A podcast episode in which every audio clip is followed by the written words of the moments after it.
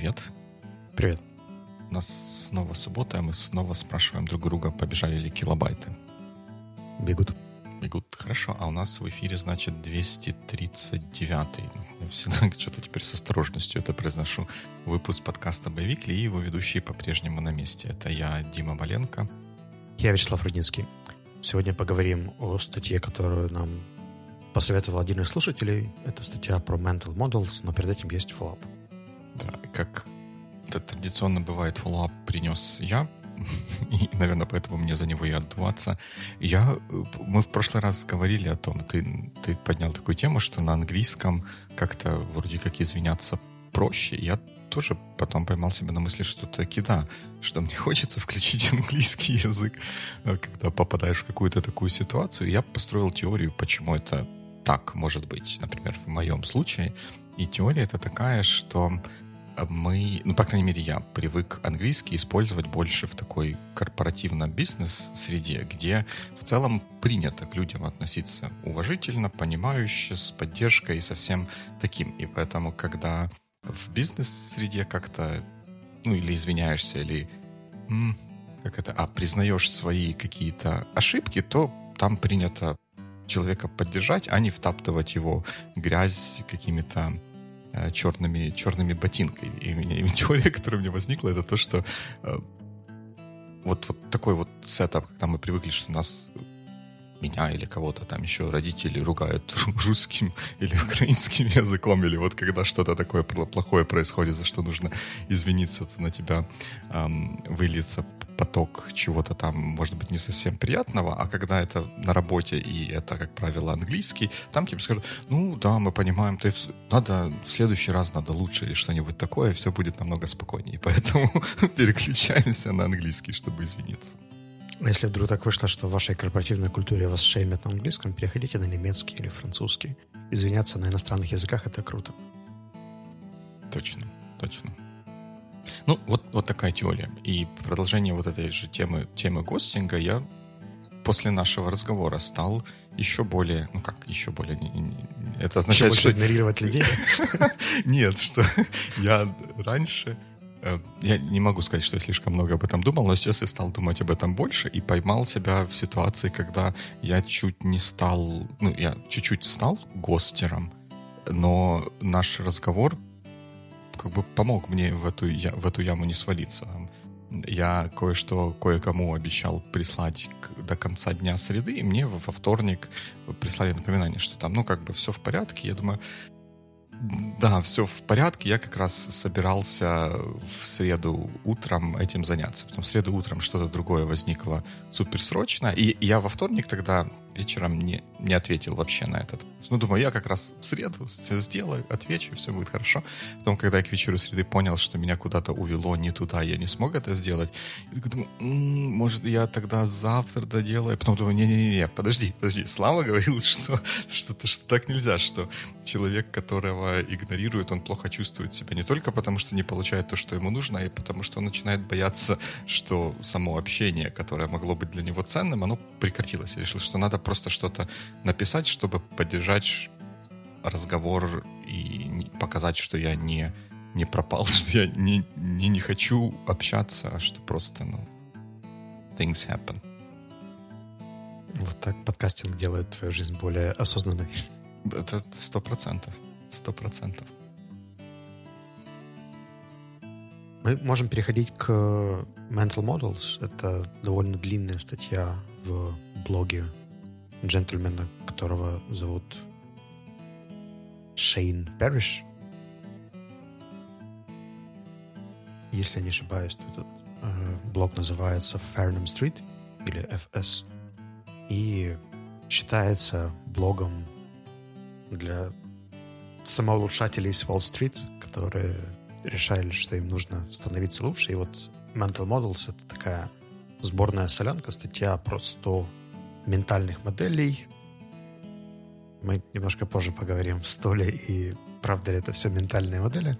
Но интересным фактом является то, что из этой статьи очень много переходов на другие статьи в этом же блоге, которые, скорее всего, описывались раньше. Это, как мне кажется, такой outline да, того, что, о чем писалось там последнее какое-то время. потому что сами модели расписаны не очень детально, скорее там по одному, двум, трем предложениям, но мне показалось это интересным. Какие у тебя впечатления были от прочтения?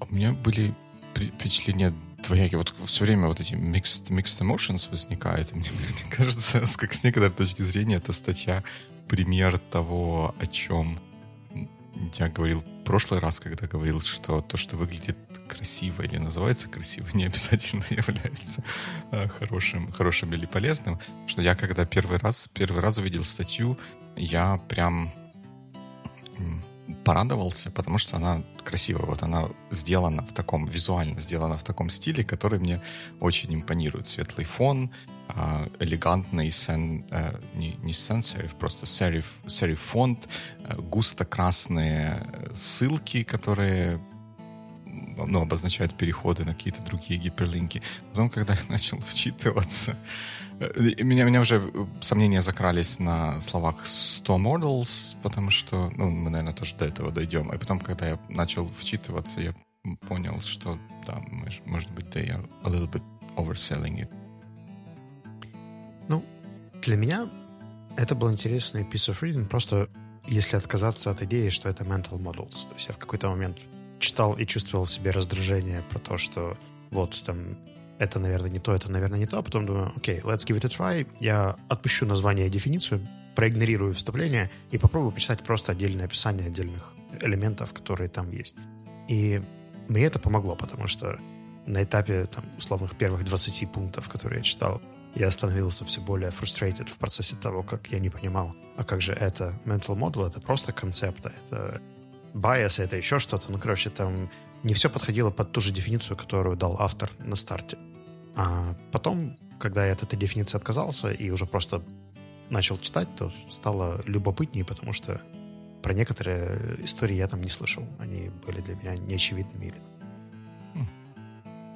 да, это, это хорошая мысль. Я полностью согласен с тобой, что вот то, что там описывается, по крайней мере, под мое определение, под мое понимание, что такое а mental B model, оно совсем не, не вписывается. Скорее, это больше э, концепции. Я еще хотел немного остановиться на вот этой вот идее про 100 моделей. Но они в заголовке автор пишет примерно 100 моделей. Но мы знаем, для чего пишется слово 100, э, цифра 100, чтобы показать, что как это, как это могуче все получилось. И э, ты в, в наш notes вставил, наверное, это описание этого сайта, да, или, или где-то откуда-то это пришло, что our goal is to help you master the best of what other people have already figured out.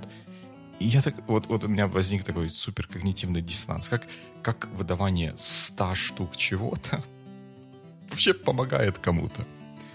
Ну, тут, наверное, это не цель статьи, это цель в целом блога и той активности, которую они ведут, и описание этого Фернам Стрит, mm-hmm. не знаю, whatever, комьюнити или что бы оно ни было. Сколько я знаю, там помимо того, что пишется, есть довольно много всяких дискашн форумов, рабочих групп и так далее, которые стоят за этими статьями. В, в итоге что-то публикуется, потом это еще дообсуждается, допиливается и так далее. И Нью-Йорк Таймс опубликовал очень хвалебный, слишком хвалебный отзыв, чтобы ему верить.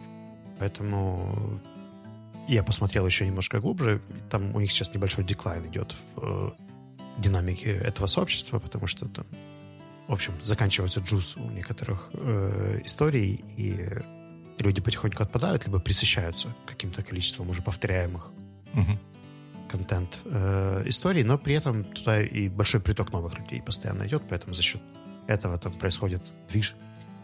Не то, что в нашем боевикле чатике. Поэтому... Ссылка будет в описании. Поэтому мне кажется, что гол как комьюнити вполне может быть.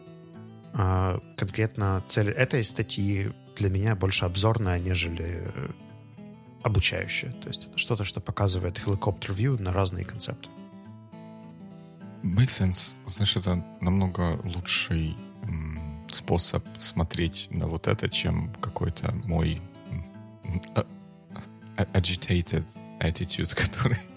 это все, все плохо в этой статье, все плохо. На самом деле, наверное, наверное нет. Это, ты, ты, ты очень прав, что стоит это, это описание всей, всей а, всего, всего комьюнити, оно, наверное, лишь отчасти применимо. Кстати, просто у меня такой немножко вот этот вот резонанс резонул, потому что вот для себя я наибольшее value по, поначалу, как по, по молодости, наверное, я ценил такое, а, там 100 чего-то там, 50 тысяч чудес света или что-нибудь такое. Я думал, о, вот это классно, вот это как бы супер полезно, там есть все, что нужно. А на самом деле проблема не в том, челлендж в том, что нужно не все, тебе нужна одна штука. Когда ты покупаешь какие-нибудь беговые кроссовки, тебе нужна одна, ну, максимум там две пары, чтобы были запасные. Тебе не нужно их 100. И статья 50 лучших кроссовок, беговых кроссовок в мире, она тебе никак не помогает, потому что тебе нужно из 50 потом все равно выбирать два.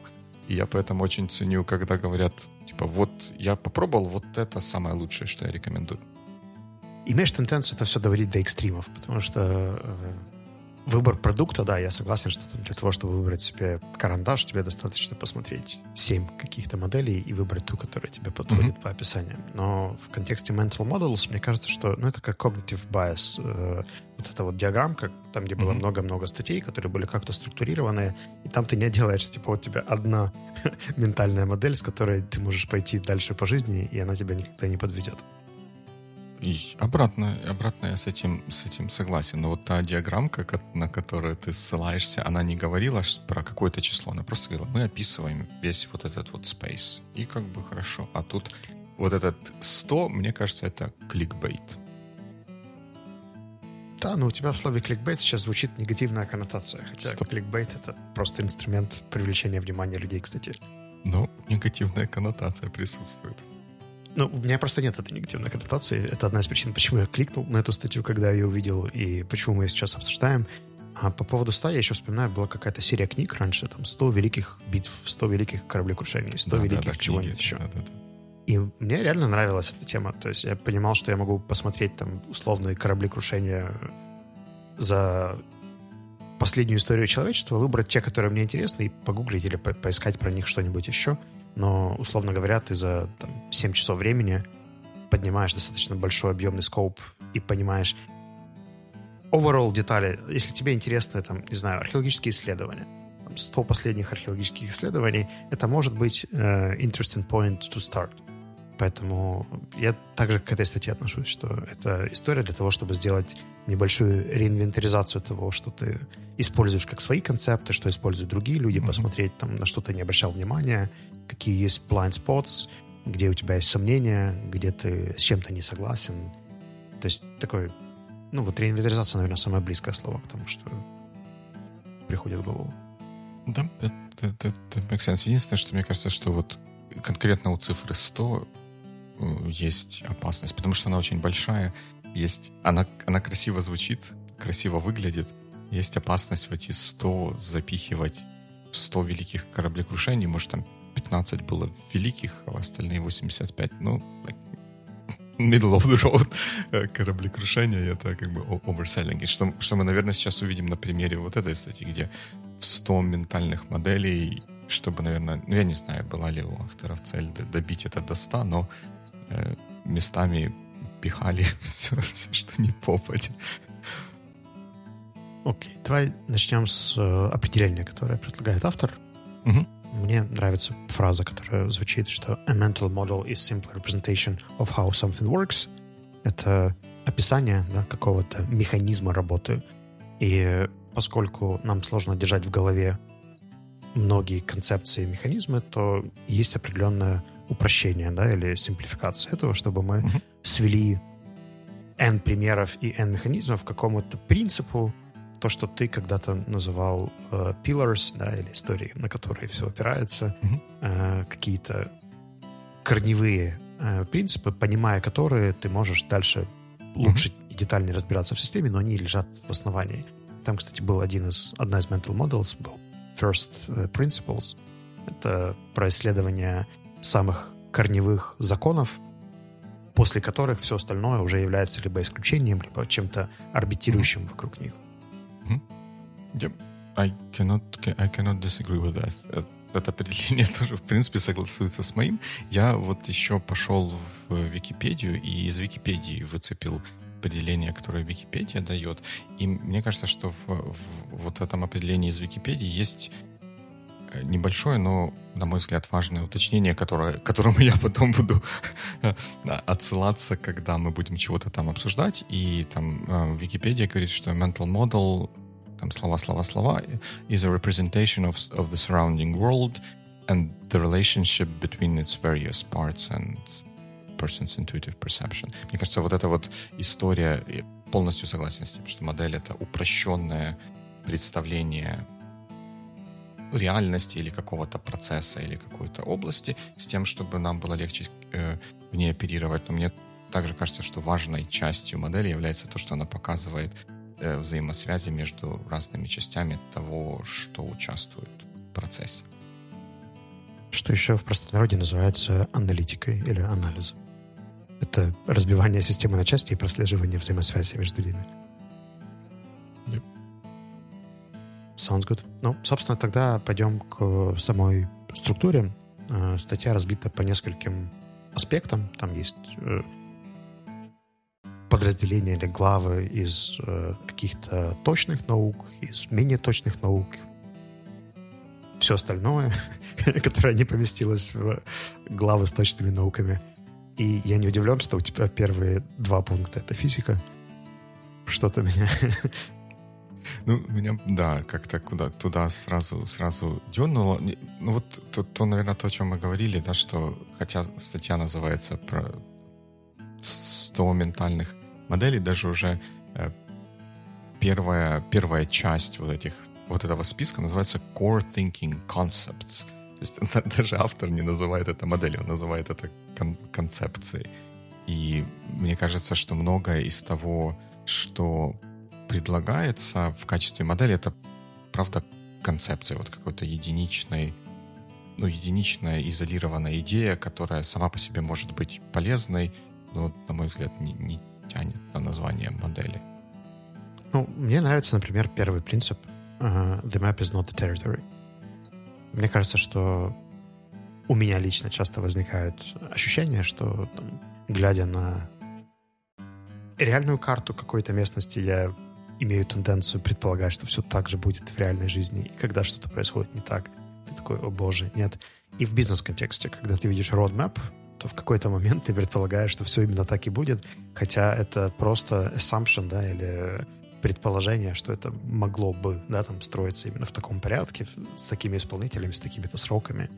Но мэп, каким бы он ни был, географическим, бизнес, не соответствует реалиям, и понимая или держа это в уме, ты к нему относишься по-другому. Это как ребята, которые не хотят планировать, потому что все равно план не никогда не имплементируется в 100% своих случаев. Но это же означает, что тебе нужно просто поменять свое отношение. Это не означает, что планирование вредно само по себе или что оно без результативно или неэффективно. Это означает, что оно работает иначе, что да, там ты не, не задумывая что-то, ты не предиктишь будущее о том, там, как будут разворачиваться события, но при этом ты развиваешь горизонт планирования, предположения, э, строишь гипотезы и принимаешь решения о перспективе что в целом полезно. И если вот пользоваться этим core mental model, который предлагается на старте, то у тебя нет еще ожидания, что оно должно именно так и произойти. То есть, когда ты пишешь стратегию, mm-hmm. ты закладываешь в нее риски или предполагаешь, что тебе, возможно, будет on the go что-то поменять. Обратно, согласен. Я, я тут не, не, не упущу возможность еще раз вставить мою любимую цитату из математика э, Джорджа Бокса. А, Э, мапа, карта — это тоже, тоже модель, да? модель местности, в которой в очень упрощенном, уменьшенном виде показывает, что предположительно на этой местности находится. И Джордж Бокс говорил, что все модели неправильные, но некоторые модели полезны. И вот это, мне кажется, вот очень, очень сюда подходит. Карта или наше представление о чем-то — это упрощенный взгляд на то, что происходит, и действительно важно и полезно помнить о том, что в действительности все может оказаться не то чтобы по-другому, а как-то наполненное большими деталями, которые в определенных ситуациях могут сыграть свою роль. Которые, детали, которые на модели не видны а, или на карте не обозначены, а потом, когда ты приходишь и видишь это, могут повлиять на то, что происходит, и хорошо быть к этому готовым. Хотя бы ментально. Sounds reasonable. Я когда смотрел на второй принцип Circle of э, Competence, я сначала почему-то провел параллель с э, Circle of Influence из Кови и компании. Но потом, вчитавшись, понял, что здесь идет речь скорее о принципе принятия решения через то, что ты знаешь, в чем ты более-менее уверен или разбираешься, или сфокусироваться на том, чтобы набрать компетенцию, чтобы принять решение, а не о том, там, как бы тебе хотелось, чего бы тебе хотелось, какие-то эго э, позывы, да, которые могут тоже влиять на принятие решения, но когда ты принимаешь это решение, не обладая нужной экспертизой, хотя бы признавать, да, что, там, окей, я в этом не разбираюсь, здесь есть риск, давайте все равно попробуем, потому что сейчас там нет времени или ресурса становиться фин-менеджером и строить бизнес-план и риск-менеджмент фреймворки. Ну, да, не, рвать на себе рубаху, я же эксперт, и поэтому ну, я эксперт в разведении курей, а тут мне надо самолет починять. Наверное, лучше осторожнее к этому отнестись. Ну, ко мне точно это э, очень применимо, потому что когда CEO должен опрувить или принимать такое количество решений там про пиар-стратегию, финучетную систему, sales план, э, какие-то продуктовые направления и так далее, достаточно сложно быть fully competent во всех вопросах сразу. Поэтому осознание того, что у меня есть моя личная компетентность, там я могу более комфортно принимать решения, и есть зона, которая выходит за эти рамки, и там мне приходится сознательно принимать решение, хочу ли я разбираться в этом, доверить ли это кому-то, кто, у кого это находится в circle of competence, и просто пойти на доверие миру и этому человеку с этим решением и поддержать его, например, просто. Да точно так.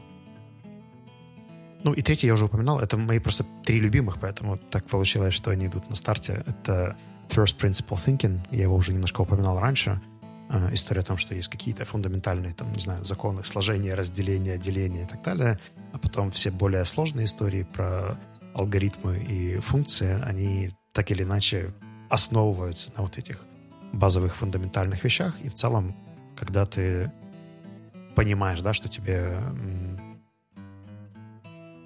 нужно понять сначала essentials или какие-то core uh, principles в какой-то uh, индустрии, возьмем те же корпоративные финансы, мы понимаем, что ты сразу не разберешься во всех исключениях, аспектах, типах бюджетирования, тип, типах отчетности и так далее, но вполне достаточно понять там, что такое P&L, что такое cash flow, угу. и э, опираясь уже на эти истории, потихоньку наращивать и достраивать необходимые знания.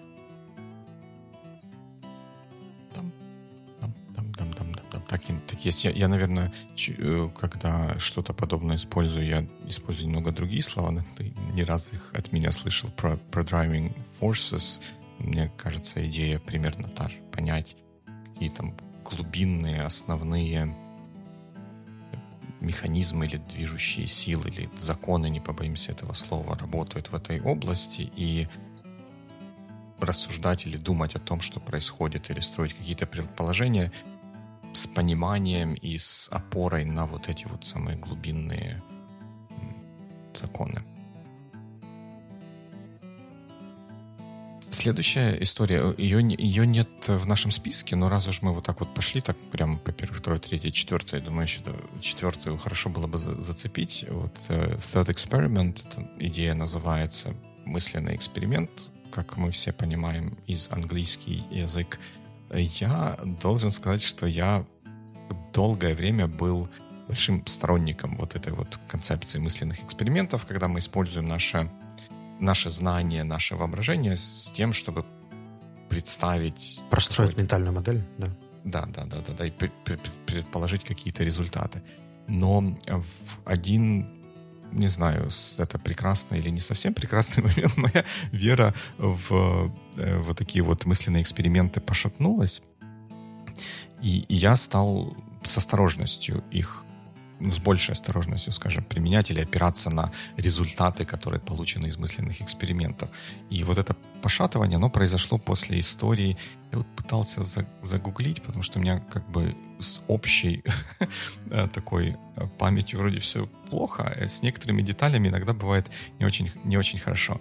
Но идея в целом такая, что в 60-е годы один физик, если я не ошибаюсь, его фамилия Уиллер, и имя, по-моему, начинается на A, то ли Энди, но я могу, могу ошибаться. Он предложил мысленный эксперимент, связанный в теории относительности, чтобы мысленный эксперимент, который показывал, что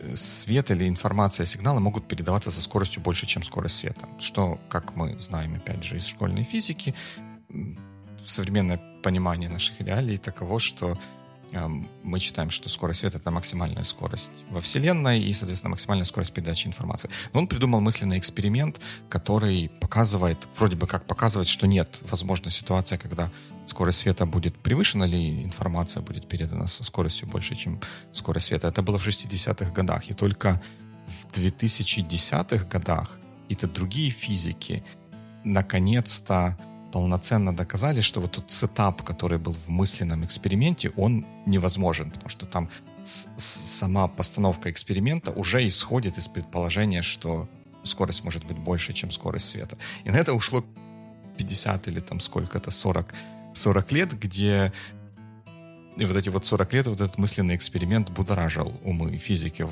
физиков и других людей и будоражил в не совсем, наверное, правильном направлении. Поэтому я так стал осторожнее к этому, к выводам из мыслительных экспериментов Слушай, относиться. А, ну, сейчас, как бы, оглядываясь назад, ты понимаешь, что это неправильное направление. Да. Но как знать в тот момент, когда этот, тот эксперимент строится, что этому не стоит уделять внимание, и это ложная гипотеза? Э, я бы тут, наверное, пошел не в сторону того, что как знать, что это ложное, а вот как мы раньше говорили, что карта — это не территория, и мыслительный результат, полученный в результате мыслительного эксперимента, это не то же самое, что результат, полученный в результате реального э, эксперимента, что там могут быть какие-то вещи, которые ну, мы просто в мыслительном процессе проскочили, а на самом деле в природе, или если говорить о физике, то в природе это было бы невозможно. То есть просто вот такое более осторожное, взвешенное отношение. Ты знаешь, у меня есть ощущение, что это просто используется в разных контекстах. И в контексте физики, да, где у тебя есть большое количество эмпирических данных и возможность провести эксперимент, там просто вопрос денег и ресурсов, чтобы это организовать, то в каких-то других историях, например, в шахматах, да, угу. Ты когда играешь с оппонентом, ты все равно выстраиваешь сценарий, как он поведет себя. Если ты сделаешь А, то он, скорее всего, сделает Б. Ситуация может измениться вот так, вот так, вот так и вот так.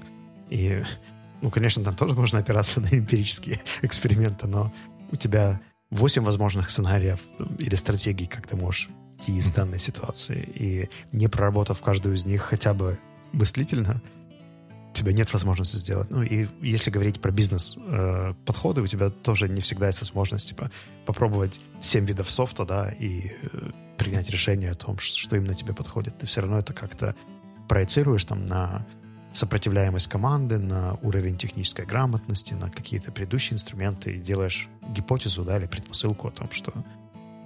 И, и я предполагаю, что эти thought experiments часто ложатся в основу гипотез, которые потом приводят к mm-hmm. фактическим экспериментам, поэтому...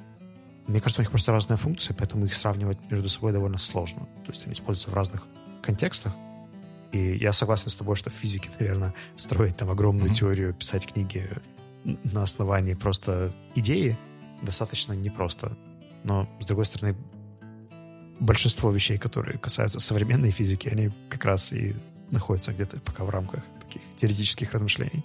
Мне кажется, это вообще интересная тема. Вот я, я э, тут как бы топлю за то, чтобы слово «эксперимент» в, в словосочетании «мысленный эксперимент» не вводило нас какое-то заблуждение. А вот то, что ты говоришь про шахматы, мне кажется, это очень-очень интересно. Я в целом согласен с тем, что, да, шахматы, размышления о следующем ходе в шахматах — это ну, вот это что ни на есть мыслительный эксперимент. А мы строим конструкцию, как что-то может произойти, оцениваем вероятности и возможности того, что может сделать противник, и, соответственно, выбираем свой ход. Но здесь, мне кажется, вот эта вся конструкция работает, потому что мы осознанно и сознательно работаем в очень ограниченном поле, да, вот у нас есть доска, есть фигуры, и э, мы двигаем, двигаем эти, эти фигуры. Что если бы даже э, шахматный матч расширить на всю, на весь спектр реальности, в которой э, он происходит, то мыслительный эксперимент не поможет пред, предположить ситуацию, что оппоненту что-то стрельнет в голову, он возьмет доску, скинет с нее фигуры и шандарахнет оппонента ею по голове. Такой, такой мыслительный эксперимент представить достаточно сложно. И эм, это потому, что мы там очень расширили область того, что мы рассматриваем. Если мы можем разумно сузить эту область до чего-то, что нам наиболее важно, ну, ходы на доске, то это работает намного лучше. Ну, мне так ну, кажется. У, у меня есть ощущение, что мы все равно можем вернуться к этой же идее и попробовать ее немножко дальше сделать. То есть ты говоришь о том, что в этой игре есть понятные правила, да, или условия, в рамках которых ты постраиваешь этот эксперимент. Mm-hmm. Если мы говорим о real-life situation, где этих факторов значительно больше, но при этом можно брать за основу для эксперимента только driving forces, mm-hmm. которым апеллирует Дима Маленко, mm-hmm. и просчитывать возможные сценарии, исходя из них, а не минорных факторов, да, или вещей, которые не так глубинно, а скорее поверхностно влияют. Да, мы закладываем вариант, что может пойти какая-нибудь э, девиация за счет того, что человек выберет совсем не ортодоксальный подход к решению этой задачи или к реакции да, на какое-то событие. Но anyway, когда ты предполагаешь, например, там, как подойти к разрешению конфликта между двумя коллегами. Угу. Ты простраиваешь там 3-4 сценария, куда этот разговор может пойти, как ты себя поведешь в этом случае. Угу. И в отличие от шахмат, тебе сложнее предугадывать возможные реакции коллег, но ты это делаешь anyway, то есть с меньшей точной вероятности, точностью или предопределенностью, но все равно.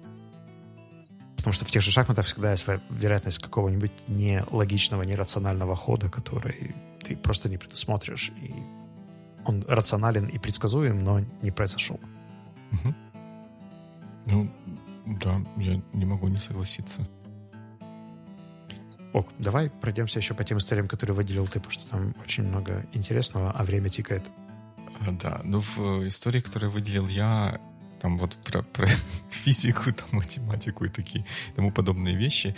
У меня в, в целом я, я иногда проецирую это и на себя тоже, что ну, там есть какие-то области, вот как circle of competence, да, э, есть какие-то области, которые я знаю, в которых я разбираюсь лучше, чем в других областях. И когда приходят э, ну, какие-то люди, которые не знают мою область так глубоко, они начинают рассуждать, то нередко это приводит ко всяким фейс, фейспалмам. И я проецирую это на себя, я понимаю, что, наверное, когда я рассуждаю, начинаю рассуждать в каких-то других областях, я могу э, вызывать фейспалмы у людей, которых, которые в этих областях понимают больше. Но как бы с, с вот этой вот оговоркой э, я когда начал смотреть вот это физические или более естествонаучные а, вещи, я, конечно, не, не мог избежать э, фейспалмов. Э, ну, историю про то, что мы уже пришли, пришли к тому, что это не 100 ментальных моделей, скорее 100 концепций, поэтому вот то, где предлагаемая концепция, ну, вообще никак не тянет на ментальную модель, мы, наверное, можем, можем опустить, но как бы есть какие-то такие вот базовые вещи, которые, как, как мне кажется, там ну, со школы люди вроде как бы должны были бы выносить, но потом это подается здесь как какая-то большая штука с опломбом. Например, номер 7 в физике, Physics and Chemistry, which is uh, leverage то, что мы э, в русском языке знаем как, как рычаг. И тут есть отсылка к Архимеду, который там, древнегреческий ученый, который много чего исследовал, который в свое время сказал, дайте мне достаточно длинный рычаг, и я подниму землю. Как бы Архимед, дядечка старенький, он жил в древние времена, ему многое можно простить, но даже школьники в школе знают, что рычаг работает как? То, что мы, ну, как рычаг работает, все знают, но выводы из того, как работает рычаг, они двоякие. Рычаг позволяет нам выиграть в силе, но при этом мы проигрываем в расстоянии, потому что длинную, э, длинный, длинную часть рычага, чтобы повернуть на такое расстояние, когда маленькая часть выдает большую силу, нужно ее переместить на гораздо-гораздо большее расстояние. Поэтому, чтобы Архимед поднял своим рычагом огромным, вот таким достаточно большим рычагом, чтобы он передвинул Землю на один сантиметр, ему придется второй конец рычага передвинуть на несколько парсеков. У меня есть сомнение, что Архимеду либо кому-нибудь из просто людей это бы удалось. И вот здесь, когда это э, преподносится как вот такая вот модель, что вы можете использовать рычаг и поэтому достигать чего-то большого, как бы да, но у рычага, как и у всего остального, есть обратная модель, э, обратная сторона. Вот этот вот самый double-edged sword. Вы, мы что-то выиграли в случае рычага, выиграли в силе, мы ровно столько же проиграли в расстоянии для того, чтобы совершить ту же самую работу. Поэтому I'm, I'm not exactly sure that we can apply this model to human world. Uh, well, no. Understanding where we can apply this model to human world can be a source of great success. Like, I'm, I'm not 100% sure about that. Я кликнул на слово leverage, пока ты говорил, и смотрю на корневую статью. Они говорят о том, что концепция рычага применяется в других сферах, не только физики, за последние столетия. Например, в книге Алана Маклукаса, э, которая называется Decision Making, есть несколько пунктов, описывающих то, как происходит принцип рычага, когда сфокусированное или какое-то хорошее действие может быть применено в правильном. В общем, это усилие применяется в каком-то адекватном месте и проводит к эффекту большему, да, или более значительному, чем если бы оно было приложено в другом месте. Это философская история. Я думаю, что можно почитать просто саму статью, там, leverage в переговорах, каким образом mm-hmm. там апелляция какой-то эмоции, да, приложенная в нужный момент, в нужное время, дает тебе такой эквивалент доверия или результата, на который там какие-то другие усилия не повлияли бы так сильно, как это правильно приложенное. Вопрос в том, что это, скорее всего, ретроспективно только работает. То есть предположить или заранее знать, да, что куда это нужно сделать, как в физике. То есть там где-то можешь просчитать, где центр, там сколько тебе нужно отмерить uh-huh. расстояние, чтобы э, это приложить не настолько applicable, но, наверное, как концепция или thinking model, ну, может быть. Да, я опять, опять же, вот как концепции thinking, ну, не знаю, thinking model, может быть, чуть, чуть сложнее мне будет это принять. Как концепция, как бы, да, найти точку приложения какой-то какой силы или каких-то усилий, которая по некоторым соображениям может дать наибольший результат, это как бы makes, makes a lot of sense. Э, что не, не make a lot of sense to me, это приплетание сюда рычага и называние этого переносом какой-то концепции из физики. Если бы они обозначили это другим словом. Ну, тогда оно бы, у нас бы не было этого разговора, не было бы возмущения с моей стороны. Ну, у меня есть ощущение, что поскольку концепт similar, да, по объяснению, что там приложенное в одном месте усилие может привести к большему результату, если это рассчитать, да, или... Угу. Ну, вот, вот это еще как-то... Мы, мы говорили про эти jingle and jungle fallacies как несколько выпусков назад, и с тех пор меня это просто, просто преследует. Как, как, как, это, как этот байс называется?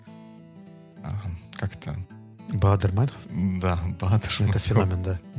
Феномен. Я теперь везде вижу вот эти вот, вот эту вот ситуацию, когда слова просто что-то, потому что оно называется таким же словом или имеет схожий смысл, переносится из одной области в другую без полного отдавания себе отчета, что это разные вещи, что это они называются одинаково, но названия у них одинаковые, но это разные какие-то вещи. Так вот здесь с этими чеками. А, давай попробуем копнуть здесь поглубже. Ты э, на Points историческая справка. Мы с Димой проводили офлайн ивенты для менеджеров, которые назывались Points, и обсуждали разные темы, посвященные менеджменту.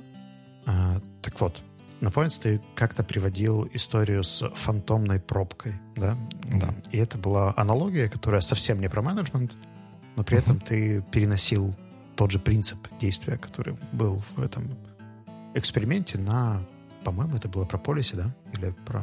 Да, да. Когда говорил о том, что про может... Полиси в компании и эффекте того, как какое-то одно решение приводит там, к реакции uh-huh. всей системы на это. Uh-huh. Это же, по сути, тоже аналогия. То есть ты из одной сферы смотришь на принцип и переносишь его на другую сферу. Чем отличается аналогия leverage, как ты ее видишь, и аналогия с фантомной пробкой полиси?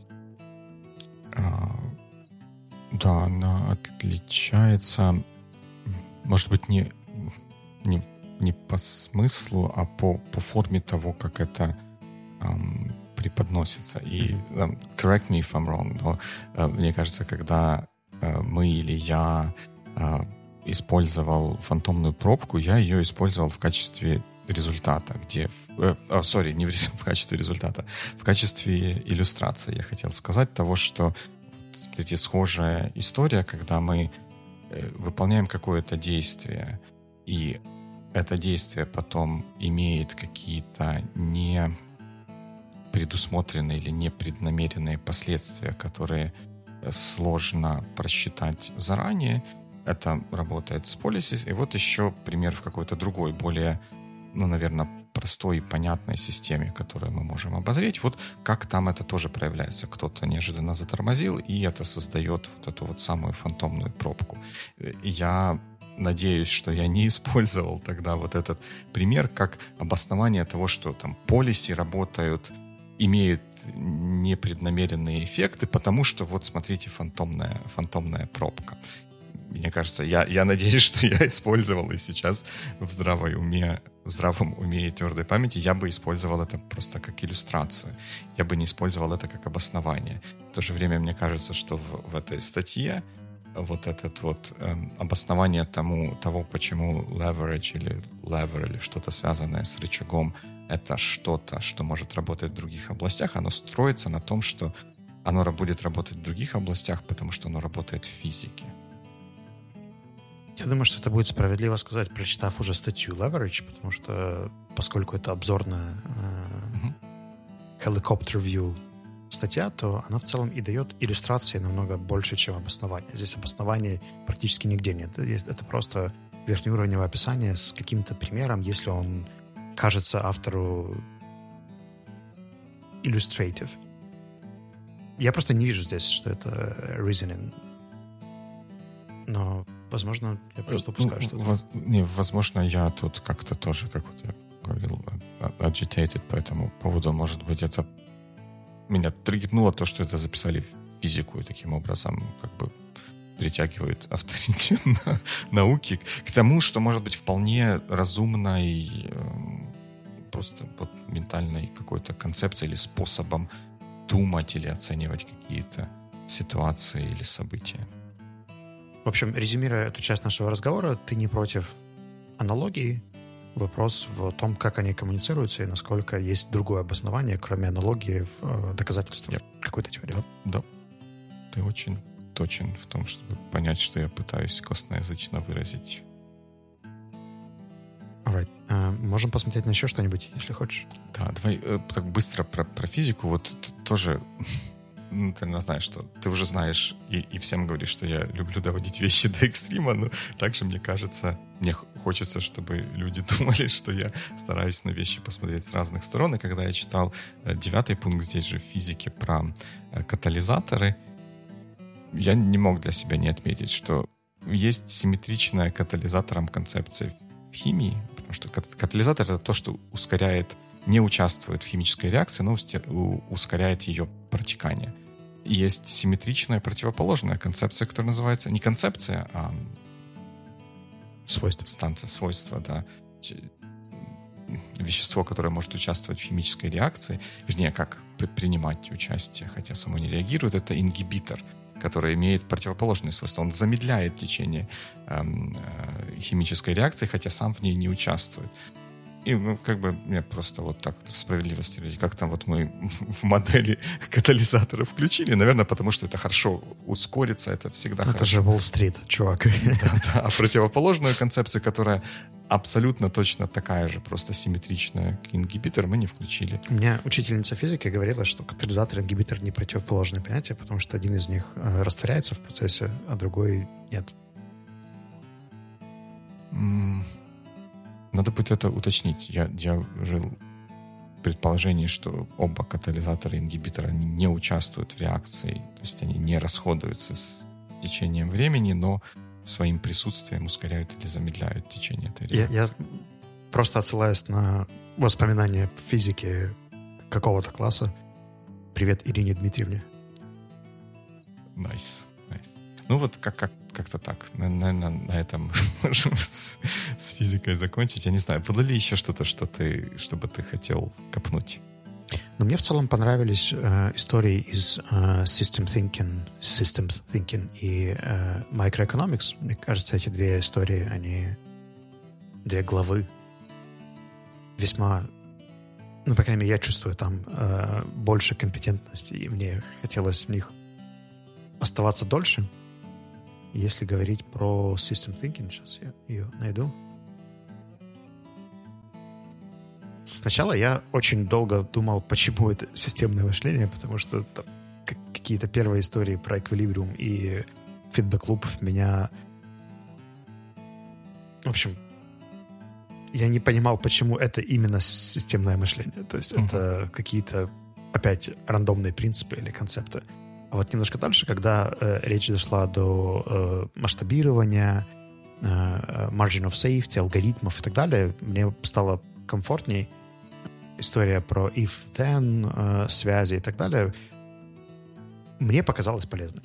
Там концепт критической массы, они в целом интересны. Я не уверен, что это правда mental models в той дефиниции, которую мы с тобой обозначали изначально, но я понимаю, что в моих decision-making процессах я часто опираюсь на эти понятия, и там принцип, насколько что-то масштабируемо, является одним из ключевых сейчас в продуктовом принятии решений. И даже интересные, крутые, финансово привлекательные идеи, которые не вырастут больше, чем там, X5, можно в работу даже не брать. И вполне себе decision-making механизм, который, мне кажется, неплохо описан в Scale.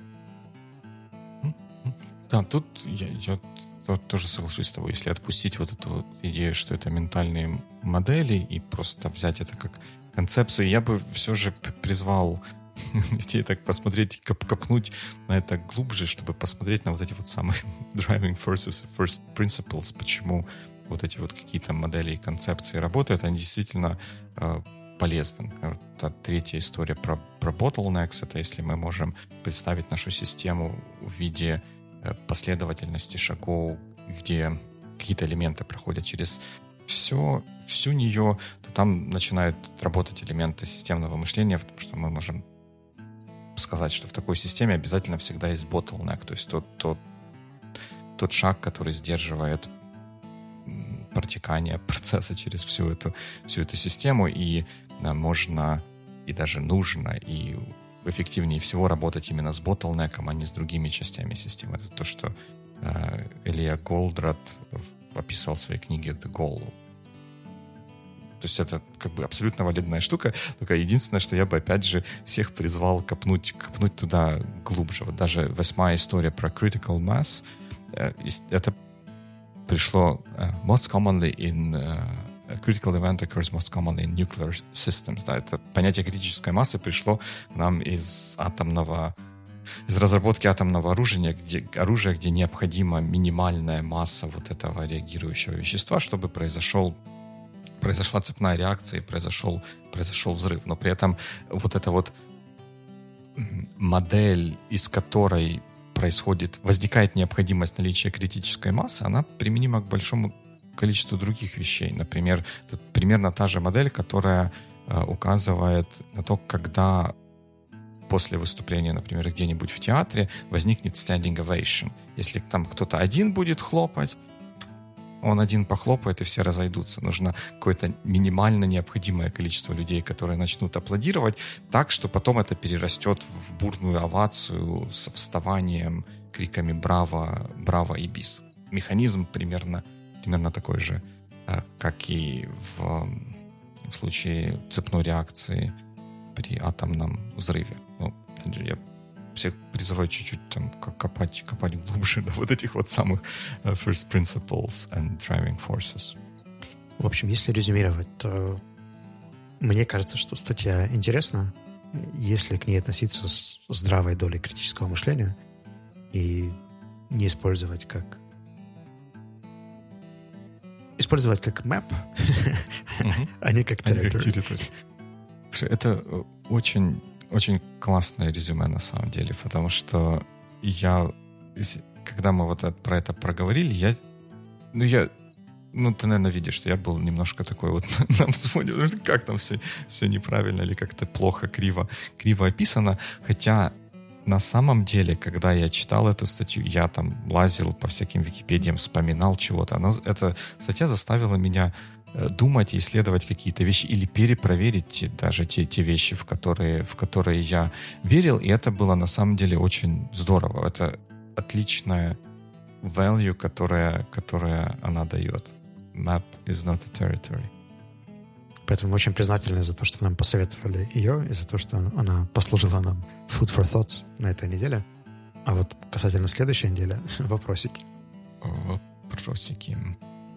У меня есть апдейты по моей теме. Можем попробовать обсудить эту историю. Планируется recalibration небольшой. И как у тебя с uh, The Confidence Gap? Я дослушал аудиоверсию. Я почти дочитал не, не аудиоверсию, бумажную версию. Что бы тебе хотелось или было интереснее взять next time? Давай, давай возьмем The Confidence Gap next time, а темы и размышления вокруг них возьмем тогда на следующий раз. Ты сейчас сказал next time, и на следующий раз это одно и то же. Давай так, эпизод 240 будет о чем?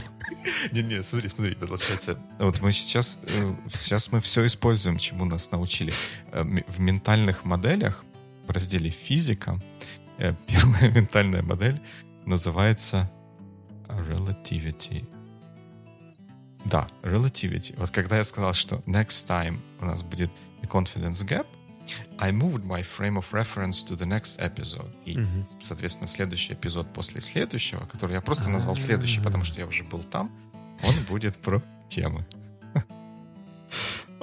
Sounds like a plan. А всем good week. Good week.